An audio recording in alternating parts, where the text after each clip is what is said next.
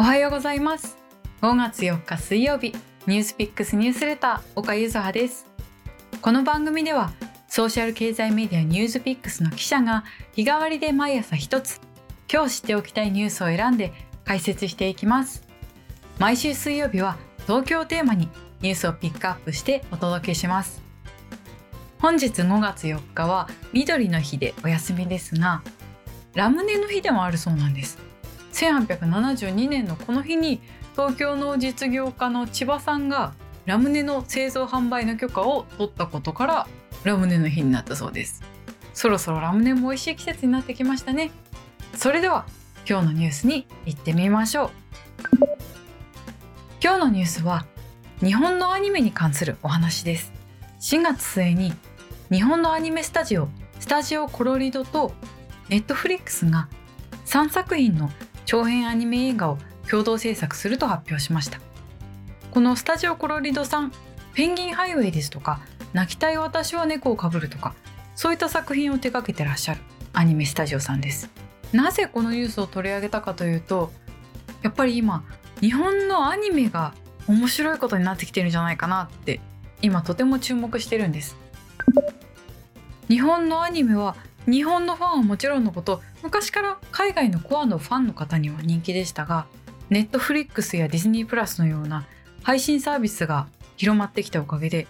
ライトなユーザーも含めて海外のアニメ市場というのがどんどん広がってきているんです。2020年にはグッズやアニメ音楽も含めた講義のアニメ市場というのが海外が日本を超えたんですね。海外が1.2兆日本も1兆円くらいあるので合計で2兆を超えるようになってきてます。配信サービス側もやはり新しいコンテンツがないと会員が離れていってしまうということでどんどんどんどん新しいコンテンツの仕入れというのに力を入れているわけですがそこで配信プラットフォームにとってもなかなかコスパがいいコンテンツになっているのがアニメなんです。例えば「トイ・ストーリー」とかでいくと制作費って100億円くらい超えちゃうのが日本のアニメだとまだ3億円から5億円くらい。なおかつ世界中にファンもいて、かつて思われていたよりもよっぽど多くの人たちが実はアニメを見てくれているというのがネットフリックスなどの配信サービスは自分たちのデータを見ていると分かってきて、だからこそ日本のアニメコンテンツの買い付けが加速しています。ネットフリックスさんでも2018年から日本のアニメ制作スタジオと包括的業務提携を結ぶというのが、そういうケースが出てきていて、例えば2018年ですと、プロダクション IG さん、ボンズさん。2019年ですと、アニマさん、サブリメーションさん、デイビッドプロダクションさん。2020年10月は、アニマカンパニーさん、サイエンスサルさん、マッパさん。といった形で、どんどんこういう提携を結んでいってるんですね。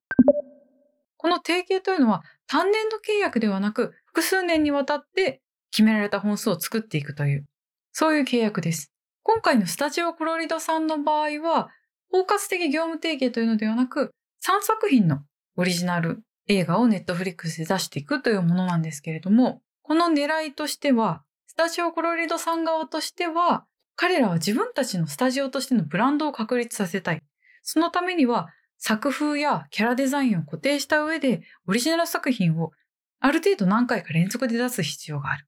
そのためには時間がいるということで、ネットフリックスさんと長編映画の3作品共同制作というのに至ったようです。やっぱりアニメの制作会社さんっていうのは、受注業からどのようにして脱却するかっていったところが今すごくポイントとなっています。というのも、アニメの制作には原作開発、映像制作、そしてビジネス。それは放映権を売ったり、グッズとかの権利を売ったりっていったところなんですけども、その3つのステップがあった時に、やっぱり一番儲からないのが映像制作なんですよね。とても労働集約的になってしまうので。だからこそ制作会社はどのようにしていいものを作りつつ、なおかつきちんとお金を稼いでいくか。そのようなチャレンジが今進んでいます。ここの動きはとても面白いなというふうに思っていて、実はニュースピックスで近々特集をする予定なので、楽しみにしていてください。皆さんもおすすめのアニメとかアニメ制作会社がありましたら、ぜひ教えてください。私は最近、ダンスダンスダンスールというバレエのアニメを見始めたんですけどもいや面白いです。というかバレエかっこいいですね。これはマッパさんという会社が作っているアニメです。ということで以上ニュースピックスニュースレター岡ユザーでした。明日はワールド担当の木原式ちゃんが登場します。お楽しみに。